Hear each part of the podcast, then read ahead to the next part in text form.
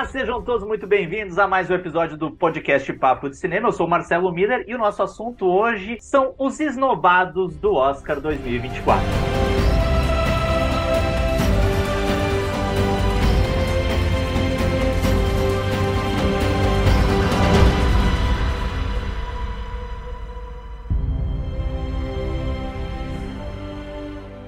Mas antes da gente entrar na conversa propriamente dita e de trazer os meus parceiros aqui para essa discussão, é importante solicitar que você dê cinco estrelas para o podcast Papo de Cinema.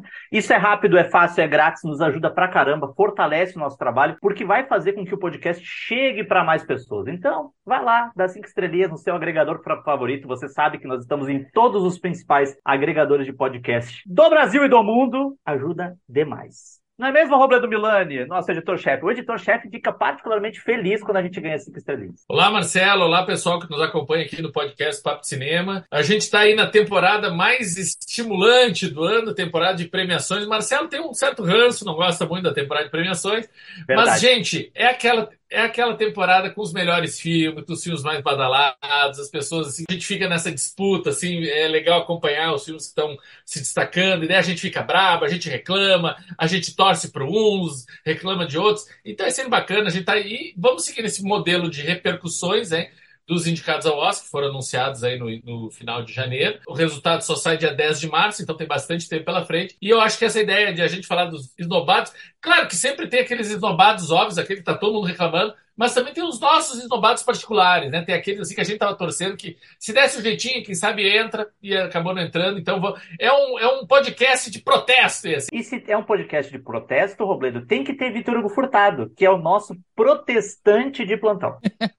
um podcast não só de protesto, mas também de carinho, né? Vamos fazer carinho nesses artistas que não estarão presentes no Party Nights do dia 10 de março. Mas estarão por... digo... aonde, Vitor? Party Nights do Academy Awards que não é que talvez eles merecessem ou não merecessem, mas é que eles nem chegaram perto de ser indicados, entendeu? Então por isso que é carinho. É, e é bom para você que está nos ouvindo, você que acompanha o Papo de Cinema, sabe que a nossa cobertura do Oscar também é ferrenha. O Roberto falou que a gente não gosta aqui do Oscar. Eu, particularmente, não gosto porque aumenta o nosso trabalho. Né? É uma questão de ordem prática. O proletariado que está nos ouvindo vai entender perfeitamente, porque aumenta o trabalho, né? São muitas notícias, é muitas são muitas premiações prévias, isso atrapalha um pouco a nossa vida. Mas é importante a gente pensar assim que é, é uma temporada propícia, como disse o Robledo, para a gente pelo menos divergir, falar assim, olha, isso aqui está faltando, nós sabemos, nós falamos muito sobre isso, né, Robledo?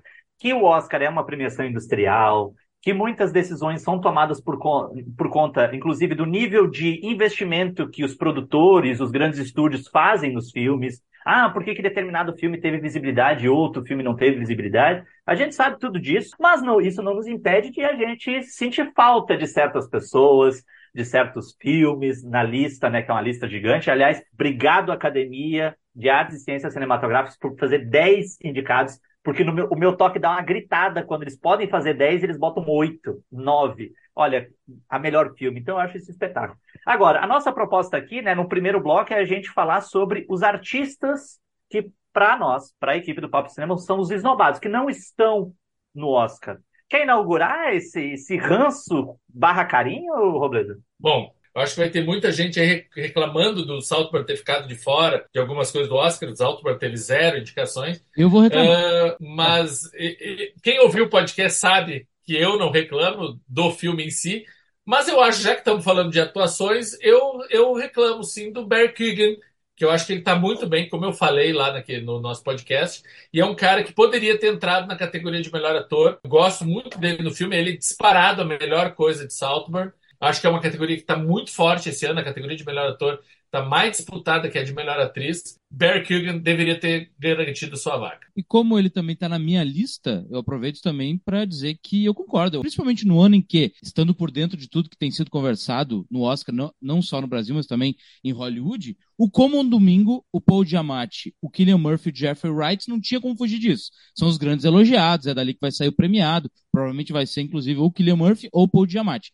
Mas o Bradley Cooper tem sido muito questionado nessa seleção, né? Nesses cinco. Então eu acho que o Barry Keegan poderia estar ali no, no lugar do Bradley Cooper e muitos outros artistas ao lado desses outros quatro, no lugar do Bradley Cooper. A gente sempre lembrando que o Maestro, o filme que o Bradley Cooper acabou é, angariando diversas indicações esse ano, é um filme que está sendo muito questionado. Tem uma grana em volta desse filme que foi injetada para divulgação, para a campanha dele, é, que fosse indicado ao Oscar, conseguiu, mas tem sido um dos filmes mais questionados nessa seleção desse ano. Eu não fiz a lição de casa, eu ainda não assisti a Saltburn, mas eu quero aproveitar o gancho para dizer, para trazer um nome que eu acho interessante, porque é um nome que está despontando muito na indústria e está presente no elenco de Saltburn, que é o Jacob Elordi, que eu acho que ele poderia estar por Priscila. Ele poderia estar na lista de melhor ator coadjuvante por Priscila. Aliás, eu acho que o desempenho dele é tão distoante da protagonista que ele acaba obscurecendo. Eu acho que eu particularmente não sou muito um grande fã de Priscila, porque eu acho que é um filme da Priscila que precisa da presença do Elvis para que ele funcione plenamente. E eu gosto muito do trabalho do Jacob Elordi no, no, no, Priscila, como Elvis Presley, né? Muita gente falando aí, ah, finalmente o pessoal trazendo uma visão do Elvis realista. Eu digo, gente, o Elvis é retratado, né, nos seus momentos mais áureos, nos seus momentos mais decadentes há muito tempo, então não é bem por aí. Mas eu acho um nome interessante. Eu acho que ele poderia estar figurando, sabe aquele, aquele concorrente que a gente sabe que não vai ganhar, mas está ali porque é uma espécie de prêmio de consolação, até por conta da ascensão da carreira? Eu acho que é um nome interessante que podia estar ali, sim. Eu confesso que não sei se se diz Elordi ou Elord. Não sei como é que se diz o nome desse cara. Roberto faz, faz Jacob Elordi, Jacob Elordi, eu fico nessa dúvida. Lembrando você, que... Você que é professor ou professora de inglês que está nos ouvindo, comenta aí. Ajuda a gente, Brasil. Ah, o Elord também que, que, se ferre, né? Chegou agora e já quer também que a gente saiba o nome. A gente tá há 10 anos tentando dizer Mahershala Ali aí, ele que entra na fila. Lembrando que ele foi indicado ao BAFTA como ator coadjuvante, mas por Saltburn, né? Não por, por Priscila. Priscila, aliás, é um filme que estavam, né, bastante sendo comentado, principalmente para a categoria de melhor atriz, a Kylie Spane, né? Ganhou Veneza e acabou outro filme que foi totalmente esnobado do, do Oscar. Agora, já que nós estamos falando de talentos individuais, fugindo um pouco da categoria de ator, e pegando esse gancho que o Marcelo lançou uh, do filme Priscila, já passou mais do que na hora de uh, na categoria de melhor direção, a gente só tem uma vaga, parece que é cota, né? Tem que ter uma entra uma mulher para não reclamarem. Eu acho que tranquilamente, não sei se a Sofia Coppola seria o melhor nome para pegar essa vaga, uh, mas a Greta Gerwig com certeza poderia estar tá lá e a minha favorita, Celine Song, do Vidas Passadas. Para mim, são três mulheres que estavam em discussão, duas que certamente mereciam a Greta Gerwig e a, a Celine Song deveriam estar nas, na categoria de melhor direção, porque são duas que estão excepcionais. Eu acho que essas duas, a Greta Gerwig, que é a grande responsável pelo imenso sucesso de público e de crítica, vamos dizer isso, não é só público, é de público e crítica do Barbie. E o Celine Song, que fez o filme talvez o mais sensível, o mais delicado do ano, que é o Vidas Passadas, elas mereciam lá do Scorsese ter lugar garantido na categoria de eh, direção. Bom, já que foi citado também os coadjuvantes, eu gostaria de lembrar um que eu tenho quase certeza que não, que não está na lista tanto da do Marcelo quanto a do Robledo, que é a do Ben Whishaw por passagens. Eu, eu não só acho que o Ben Whishaw está muito bem nesse filme, como eu acho que é a melhor atuação da vida dele. Até melhor do que Perfume, um filme que já vai fazer, gente, 20 anos. Eu acho que é o melhor trabalho do Ben Whishaw até hoje. Eu acho que ele poderia ter sido indicado na categoria de melhor ator coadjuvante. O Roberto gosta muito, eu sei, do Franz Rogowski nesse filme, eu não gosto tanto, mas o Ben Whishaw eu acho muito interessante o trabalho que ele faz ali. E nessa categoria foi uh, indicado Sterling K. Brown, o Robert De Niro, o Robert Downey Jr., o Ryan Gosling e o Mark Ruffalo. Talvez desses ali, e eu não estou falando da qualidade desses filmes, mas de como esses filmes estão sendo contestados por críticos e jornalistas mundo afora, eu acho que talvez se ele entrasse, entraria no lugar do Mark Ruffalo, talvez. Ou até do Ryan Gosling, mas o Ryan Gosling ele não entrou também só pelo seu trabalho, entrou por toda essa força né, de campanha que a Barbie entrou. Eu acho que o Ben Whishaw perderam a chance de coroar um grande trabalho que, enfim, vamos esperar de novo se ele vai conseguir ter um, um, outro desempenho tão interessante quanto esse. Mas eu acho que ele poderia estar ali sim. O Roberto falou do, da Barbie, né? A gente não esqueceu, evidentemente, da Margot Robbie. A gente está citando, inclusive, aqui a Margot Robbie como uma esnobada do Oscar. Mas como ela parece uma escolha muito óbvia, né, Guris? É, todo mundo está falando sobre isso, sobre até o fato escandaloso, de alguma maneira aponta até a própria ideia do, da, da Barbie, né? Do, o Ken foi indicado ao Oscar, mas a Barbie não foi indicada ao Oscar. Por isso que a gente não, tá, no, não estamos nos aprofundando, mas também, né, acho que é meio que consenso aqui de que talvez a Margot poderia estar na, também nessa lista de melhor atriz, aí, concorrendo a melhor atriz e tudo mais. Bom, eu quero só deixar, eu acho que é importante a gente fazer uma retificação, que tá todo mundo reclamando que a Margot Robbie e a Greta Gerwig ficaram de fora do Oscar, o que não é verdade, né? Porque as duas foram indicadas, elas estão concorrendo esse ano ao Oscar, porém não nas categorias que as pessoas estão apontando, né? A Margot Robbie concorre a melhor produção com o filme Barbie, indicada a melhor filme, e a Greta Gerwig concorre a melhor roteiro, porque Barbie está concorrendo a melhor categoria categoria, de melhor roteiro adaptado. Então, assim, não, elas podem sair da festa carregando suas estatuetas. Elas não foram plenamente ignoradas. Que fique claro isso. Eu acho importante pontuar essa questão. Porque tá todo mundo dizendo, ah, Barbie, as duas mulheres foram esnobadas esnobadas em parte, talvez não nas categorias necessárias, mas elas estão, estarão na festa e podem sair carregando suas estatuetas douradas. Aliás, Robledo, é interessante isso que tu fala, isso a gente pode debater um pouco melhor num outro episódio que nós faremos sobre as, as apostas, que é isso, dentro dessa, desse espectro político que o Oscar engloba, olha, eu não duvidaria que o que Barbie saísse com o Oscar de melhor filme no final da festa, sabe? Porque está debatendo isso muito, as pessoas estão falando demais, quando vê, vai rolar ali uma, uma conversa entre os membros da academia, vão dizer, gente, vamos dar logo o Oscar aqui, porque a Margot Robbie vai sair com uma estatueta no final e a gente vai sair pro bonzinho. Agora, pra gente, eu acho que já encaminhar o fim desse primeiro bloco, né? No segundo nós vamos falar sobre os filmes, e aí eu quero já deixar um gancho pra gente falar dos filmes. Eu confesso para vocês que sinto falta de Michael Fassbender, protagonista de O Assassino, filme né, que foi lançado na Netflix, dirigido pelo David Fincher. E eu confesso que já aproveito para dizer que eu sinto falta do Michael Fassbender na categoria de melhor ator e do David Fincher né, na categoria de melhor direção. Eu acho uma direção primorosa, mas, né, o filme causou muita controvérsia, muita gente não gostou. Provavelmente não foi a grande aposta economicamente falando da Netflix, com, né, a Netflix que botou muita, muita carga no maestro aí para concorrer às principais categorias, e estes dois trabalhos brilhantes acabaram ficando de fora. Eu não só mencionaria o David Fincher e o Fassbender, como o Marcelo, eu gostei tanto desse filme que eu botaria até Tilda Swinton para atriz coadjuvante. Eu acho que os três poderiam ter presença confirmada aí por O Assassino. Agora, o Vitor mencionou o Franz Rogowski por passagens, e realmente eu gosto muito dele no filme. O Marcelo lembrou muito bem do Michael Fassbender. E eu quero ter, completar aqui falando das categorias de melhor ator, que, como eu disse antes, eu acho que a categoria de, de ator protagonista é a mais disputada, é a mais interessante, aliás, das quatro categorias de atuação nesse ano. Eu ainda quero pontuar a ausência de Leonardo DiCaprio por Assassinos da Lua das Flores. Para mim, é um dos. É a, o grande personagem do filme e é a melhor atuação do Leonardo em muitos anos, sabe? Quando a gente vê que ele finalmente largou aquela obsessão de preciso ter o meu Oscar, preciso ter o meu Oscar, já superou e tal. E ele está fazendo realmente um trabalho de investigação, de composição, fugindo da sua área de conforto, sabe? Fazendo uma coisa mais difícil, uma coisa meio patetada, uma coisa meio um aproveitador, mas de bom coração, sei lá, uma coisa meio, sabe, meio perdida, que é mal e é ruim, complexo, enfim. Eu acho que ele merecia muito estar tá nesse uh, nessa seleção de melhor ator. Agora, também o Bradley Cooper, Robledo? Certamente o Bradley Cooper. Eu não gosto muito de Maestro, acho que vejo muitos problemas. Uh, acho a Carrie Mulligan, apesar de aparecer pouco para estar tá merecendo essa vaga de melhor atriz, eu eliminaria ela também. Agora, eu acho que o Bradley é o primeiro que eu tiraria fora. Então, é o contrário do DiCaprio. Enquanto o DiCaprio está lá preocupado em entregar uma boa atuação, o Bradley Cooper, para mim, está preocupado em garantir o voto do Oscar. É só isso. Agora, só por, porque o Robledo falou da Tilda Swinton, que ela também está na minha lista, eu vou só falar aqui rapidamente que, tirando a Davine Joy Randolph, por os rejeitados, eu acho que todas as outras são contestáveis. Acho que nenhuma ali é uma unanimidade. Então eu acho que a Tilda Swinton poderia ter entrado em qualquer uma dessas. Mas daí talvez seja aquele joguete do tipo, ah, a Tilda Swinton já tem o Oscar, vai lá pro teu cantinho, vamos dar, vamos dar espaço para outras pessoas que ainda não têm. E falando na categoria de atriz coadjuvante, então eu quero apontar uma que merecia muito estar tá, nessa, nessa, nessa categoria. E para mim, agora eu quero ser uma opinião, é a definitiva. É a melhor atuação do ano entre homens e mulheres nas quatro categorias Julianne Moore por Segredos de um Escândalo. É um escândalo essa mulher ter ficado de fora do Oscar. Ela merecia muito, ela merecia ganhar o Oscar por esse papel do Segredos do Escândalo. É um absurdo ela ter ficado de fora. E ela certamente, de, de qualquer um dos. Ela tá melhor que qualquer um dos 20 indicados aí.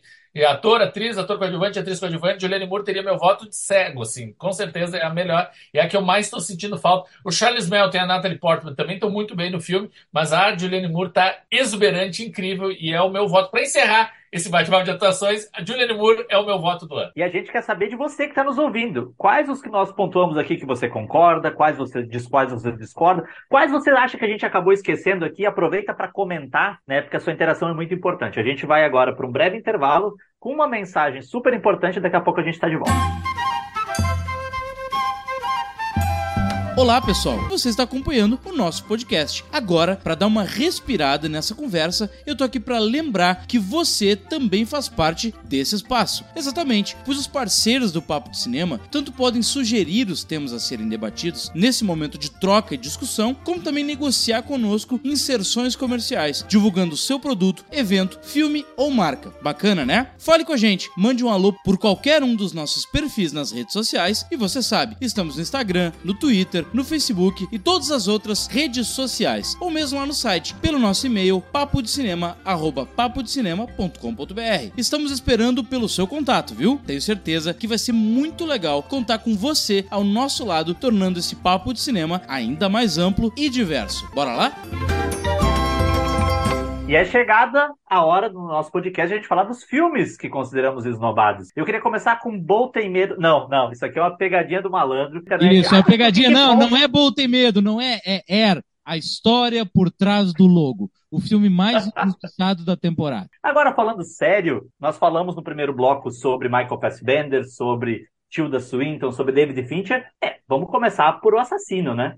Um filme que causou muita controvérsia. Aliás, convidando você também para voltar algumas casas aí no podcast Papo Sempre, que temos podcast especial sobre o assassino, em que nós três nos debruçamos sobre esse novo filme de David Fincher. Eu acho um dos grandes filmes injustiçados dessa temporada. Devia estar tá ali, só não teve por quê? Porque a Netflix quis botar dinheiro no maestro. Era isso que eu ia dizer agora, cara, que não é que nós não vamos meter pau de novo no maestro. Pô, se o Bradley Cooper e o Josh Singer foram indicados melhor roteiro original por maestro, o Andrew Kevin Walker poderia ter sido indicado melhor roteiro original pelo assassino, né? Porra, não é? Então, Bom, assim, se é vocês vão falar do, do, dos favoritinhos de vocês, eu vou falar de um queridinho meu agora, que ah, poderia ficou, ter. Ficou, ficou, ele ficou, agora ficou Ele não gostou, ele ficou, ele só pra, pra quebrar a ponta do triângulo, ele não, ele não concordou. Não, eu concordo. Você sabe que eu adoro o assassino, super votaria. Mas assim, ó, se vamos falar de sonhos absurdos que, que, que nos dariam muito prazer se fossem realizados, eu adoraria ver indicado a melhor ator Timothée Chalamet por Wonka. Ah, mas daí, tá, cara, olha, olha. Daí. Ah, forçada. Ah, já, não, é, já que, não, é não, só, tá, gente. É só o segundo bloco é seus filmes. Ele guardou isso para subverter total no segundo bloco. Não, gente, eu, tô... um eu não vou julgar, eu não vou julgar tanto porque eu tenho coração também lá embaixo para outra pessoa, então não vou julgar tanto. Não, gente, eu, eu, eu guardei o Onca para esse segundo bloco porque eu acho que o filme foi, sim, injustiçado em categorias técnicas. Eu acho que o Onca deveria estar em direção de arte, deveria estar em figurino, deveria estar em canção original, tem muitas canções lindas, em trilha sonora, em fotografia, Sabe, o filme, som, o filme poderia tá, efeitos o filme poderia estar tá em várias categorias. E, o, e, foi, e ficou com zero indicações, né? Um, o maior sucesso de bilheteria da carreira do Timothée. Um filme que pegou um, dois, é uma adaptação do, da obra do Roald Dahl de maior sucesso. Então, então assim, tem, o filme ter ficado completamente de fora eu senti falta, gostaria de ver o Onca ali uh, presente. Ah, então tá, Rubens. Já que tu falou do Onca, então eu também vou, vou, vou te ajudar num ponto, tá? Vamos lá para as minhas canções. Eu separei duas que não estão no Oscar. Eu fiquei muito chateado, vocês já sabem. Falei no outro episódio que eu queria Dance the Night, da Dua Lipa, que não foi indicado ao Oscar de melhor canção original. Mas por que não também A Word of Your Own, de Job Talbot? É a música mais legal de Onca. Só que eu acho que eles pensaram assim, não, já tem The Fire Inside, né, da Dione Warren, que é o do Flaming Hots, e também o I'm Just Ken, que é o da Barbie. Então eles pensaram, ah, tem música, muita música pop aqui, não vamos colocar todas pop, senão isso aqui vai virar o Grammy, né? Então nós vamos tirar, isso aqui vai ser uma coisa mais séria. Fiquei feliz, Vitor, porque eu tava com medo que tu viesse defender a Peaches do Super Mario Bros. Não, não, não, não. Já pensou ter o Jack Black cantando Peaches, Peaches, Peaches? Ninguém mais aguenta, ninguém mais aguenta aquela música, gente. Mas agora falando do Super Mario, né? Vocês acham que o filme merecia ter entrado na categoria de melhor longa de animação? Bom, eu tenho minhas dúvidas, gente. Foi simplesmente a primeira das minhas escolhas na hora de fazer a lista. Eu pensei, não, primeiro eu vou colocar aqui o Mario, óbvio, né? Depois eu vou pro resto. É que o Robledo, Marcelo e ouvintes, o Robledo não jogou Mario. Ele não jogou Super Mario. Ele... E olha que é da época dele, Marcelo. Pô, e num cenário hollywoodiano onde todos os games são maltratados, pelos roteiristas, Super Mario foi um que deu super certo. Aliás, melhor do que o Sonic. Aquela mistura de live action com animação. Eu não gosto do Sonic, tá? E o Super Mario. Bom, mas é um prêmio de cinema, não de videogame, né? Ah, cara, olha, eu vou te dizer um negócio. A insalubridade é desgraçada. Enfim, eu acho que o Super Mario foi muito injustiçado, deveria ter sido indicado melhor animação, porque assim, ó, feijão com arroz, super bem feito. Uma baita de uma aventura que fez 1,3 bilhão nas bilheterias mundiais. O Roberto acabou de falar da bilheteria do Onca. Eu estou falando da bilheteria do Super Mario. Deveria ter sido indicado. Então eu vou ter que te dizer o seguinte, Vitinho. O Robledo pode não ter jogado Super Mario, mas eu joguei no Nintendinho 8 bits, Super Nintendo e em outros videogames. E ó, eu vou dizer, tem uma parte minha que assistindo a Super Mario ficou muito feliz. Porque... E outra que ficou, ficou muito triste, né? Porque o filme não tem história. O filme, assim, é uma série de piscadelas para quem jogou o jogo. Ele não tem trama, os personagens. É mentira, acho, o pessoal é ignora isso aí, tudo que ele tá falando. O Marcelo, ele assistiu, ele tava muito feliz no outro dia. Ele me ligou no outro dia e falou assim: uhul, uhul. Era só o que ele falava. Porque o filme é basicamente isso, né? O pessoal diz assim: tá, estamos escrevendo aqui o roteiro, qual é o próximo passo? Não, a gente tem que meter Mario Kart aqui. Ah, então a gente tem que dar uma, uma desculpa para eles usar um kart. Ah, como é que vamos fazer? Ah, não sei. Ah, então vamos. Talvez pro, pro, na, na, categoria de melhor longa de animação, eu não acho. Não acho que deveria. Eu acho que a categoria tá bacana dos filmes que a gente já conseguiu assistir, né?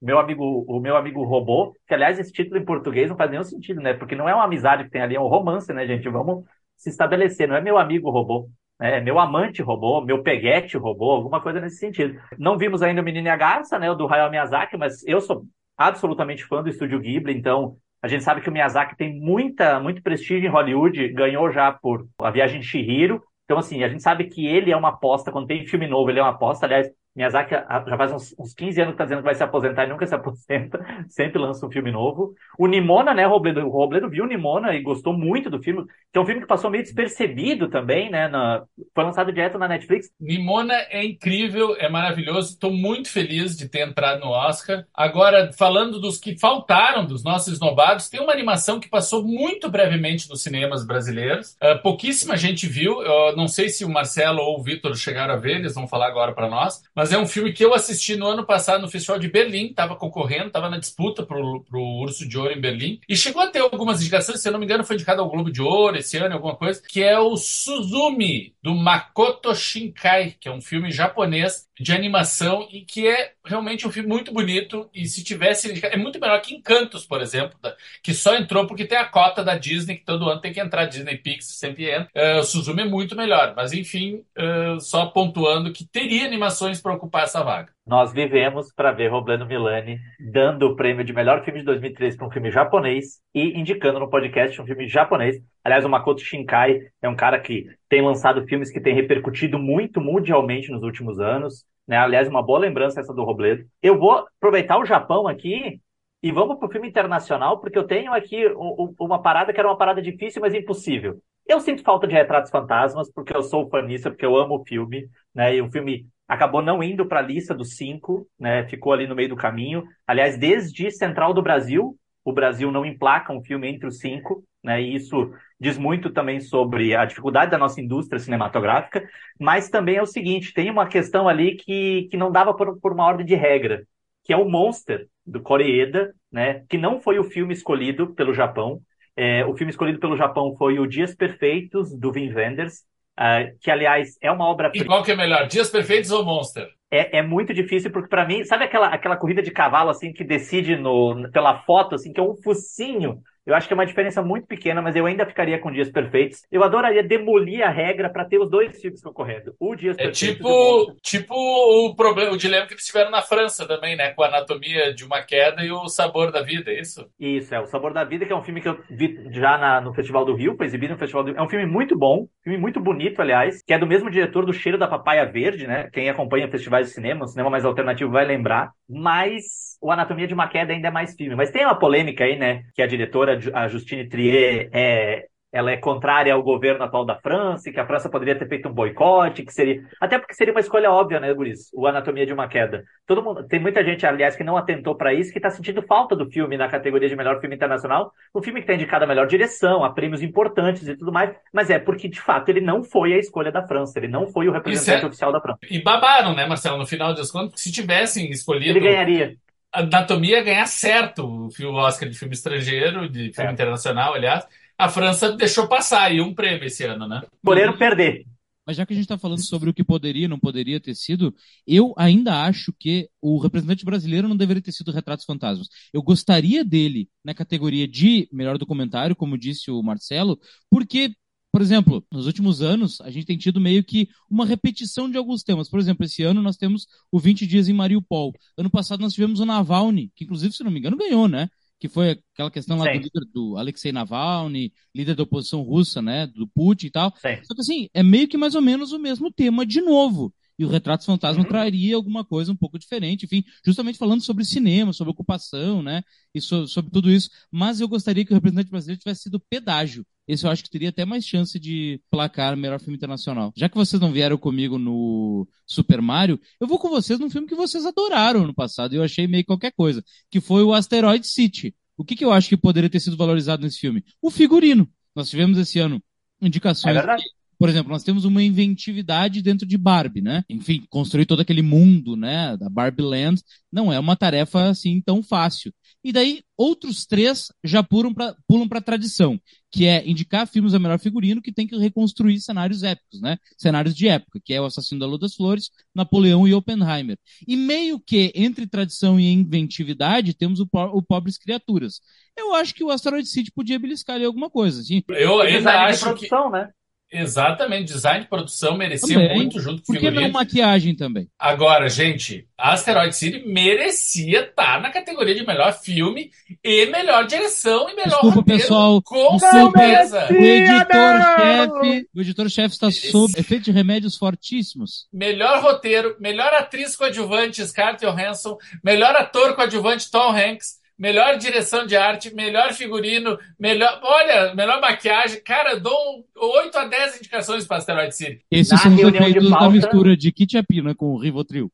Na, na reunião de pauta não disseram que a gente podia despirocar que a gente podia se ir para casa do caralho, né? Vocês estão equivocados, vocês não viram o filme direito, vocês precisam rever o filme, porque Asteroid City merecia muito. Como é que é a clássica? Vocês assistiram o filme errado, né? Vocês não, vocês assistiram, vocês não viram direito, exatamente. Agora, já que nós estamos falando de melhor filme, né, categoria principal, gente, eu senti muita falta de Segredos de um Escândalo, voltando, que falei no primeiro bloco da Julianne Moore, e o filme como um todo, Segredos de um Escândalo, merecia muito estar também na seleção de melhor filme desse ano. Concorreu várias categorias, Globo de Ouro, várias outras premiações. Mas tu que é, tu que é nossa especialista, Robledo, tu colocaria é, essa esnobada bonita do Segredos de um Escândalo é, na conta e talvez não tenha tido tanta capacidade de promoção, né, tanta força para chegar aí, para se tornar visível para os para os votantes, para quem faz as listas? Tu, tu, colocaria mais ou menos nessa na conta disso? É, eu ah, não sei, Marcelo, porque esse filme na final foi visto, né? Até por estar presente em quase todas as premiações prévias e tal. Eu acho que ele não foi visto por uma categoria muito específica dos votantes do Oscar, que são os atores, né? E isso hum. já ficou claro quando ele, o filme foi totalmente esnobado no premiação do SAG, né? O Sindicato dos Atores. Uh, Natalie Portman, o Charles Melton e a Julianne Moore não foram indicados no, ao SAG, apesar de estarem no Critics, no Globo, em várias categorias de regionais, de associações regionais de críticos por todos os Estados Unidos e tal. E a maior parte dos votantes do Oscar são atores. Então, quando os atores já deixam de fora, tu já sabia, esse filme tá fraco. Tá? Por mais que tenham se esforçado, não deve ir muito longe. Agora, mais do que isso, eu acho que é um tema muito incômodo. Não é um filme de respostas fáceis, né? Não é um filme. Eu acho que eles compraram muito facilmente um filme muito mais problemático, que é o Pobres Criaturas, por exemplo. Pobres Criaturas é um filme que eu não indicaria para filme, não indicaria para direção. Sabe, tem minhas dúvidas se o Mark Ruffalo deveria ter entrado como ator coadjuvante, ou talvez o William Defoe, a gente nem falou dos atores coadjuvantes, o William Defoe que também tem um trabalho muito bonito no filme. A Emma Stone, apesar de tudo, ela tá incrível e super merece a indicação ao Oscar. Uh, é um filme que, então, assim, eu fico no toma lá da cá, vai, sabe? Algumas coisas eu gosto, outras nem tanto. Mas o Segredo do Escândalo vai também para essa linha de ser mais incômodo, não fica na superfície, mergulha mais nos problemas que ele está botando. E como não é tão fácil, de fácil assimilação, acho que muita gente pode ter criado uma certa rejeição. E como a gente sabe que o Oscar é um prêmio Gente, por favor, não é uma. Não estou denotando preconceito aqui, é uma simples constatação de um fato. É um filme, é uma premiação medíocre, porque é uma premiação que vai pela média, né? Ganha o filme que tem mais notas médias, não é o filme que tem as mais notas altas. Ganha quem tem mais nota média. Então, é uma premiação medíocre. E se tu vai pelo medíocre, filmes que fogem da, dessa curva, né? Que se arriscam mais, que ousam mais, acabam ficando de fora, que é o caso dos Segredos de um Escândalo uma premiação medíocre que simboliza o imperialismo norte-americano. O Vitor, que é nosso editor, ele já tem a, a frase para botar na thumb. Robledo Milani diz: o Oscar é medíocre. E isso Exatamente. se chama clickbait. É.